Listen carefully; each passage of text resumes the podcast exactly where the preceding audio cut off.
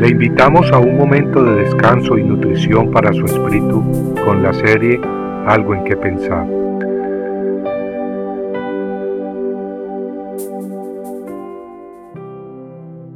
El significado del bautismo.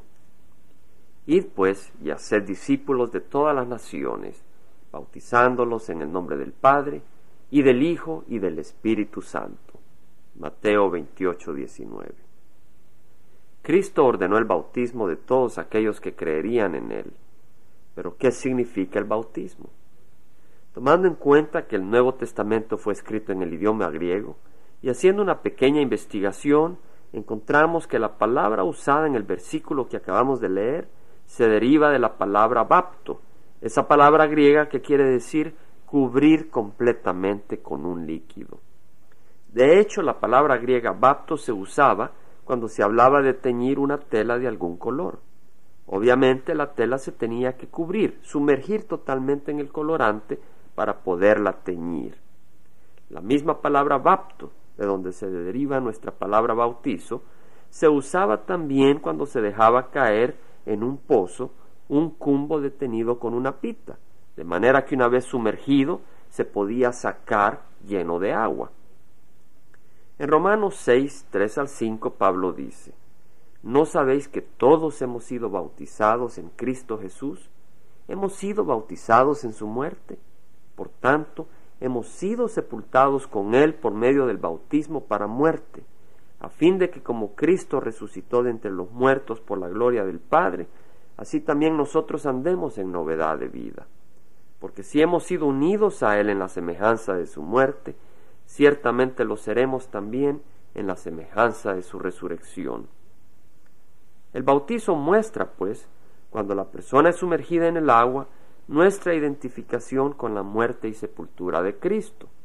Nos identificamos con la sepultura de Cristo en el sentido en que el cristiano al venir a Cristo decide morir, decide sepultar su vida de pecado.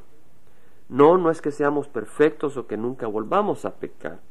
Más bien, hemos reconocido nuestra naturaleza pecadora y hemos decidido cerrar nuestros ojos a esa vida de pecado, a ese estilo de vida y decidimos seguir a Cristo. Es una decisión genuina y verdadera y esa muerte a nuestra vida anterior se representa en el bautismo al ser sumergido en agua.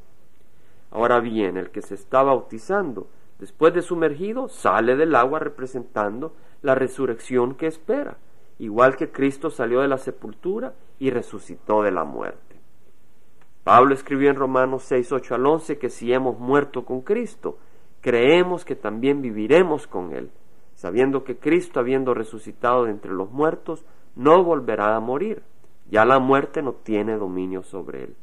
Porque por cuanto él murió, murió al pecado de una vez para siempre. Pero en cuanto vive, vive para Dios. Así también vosotros, consideraos muertos para el pecado, pero vivos para Dios en Cristo. Esta es la palabra de Dios. El bautismo no es pues para quien no entiende lo que hace, sino para aquel que se ha arrepentido de sus pecados y ha aceptado a Cristo como Señor y Salvador de su vida.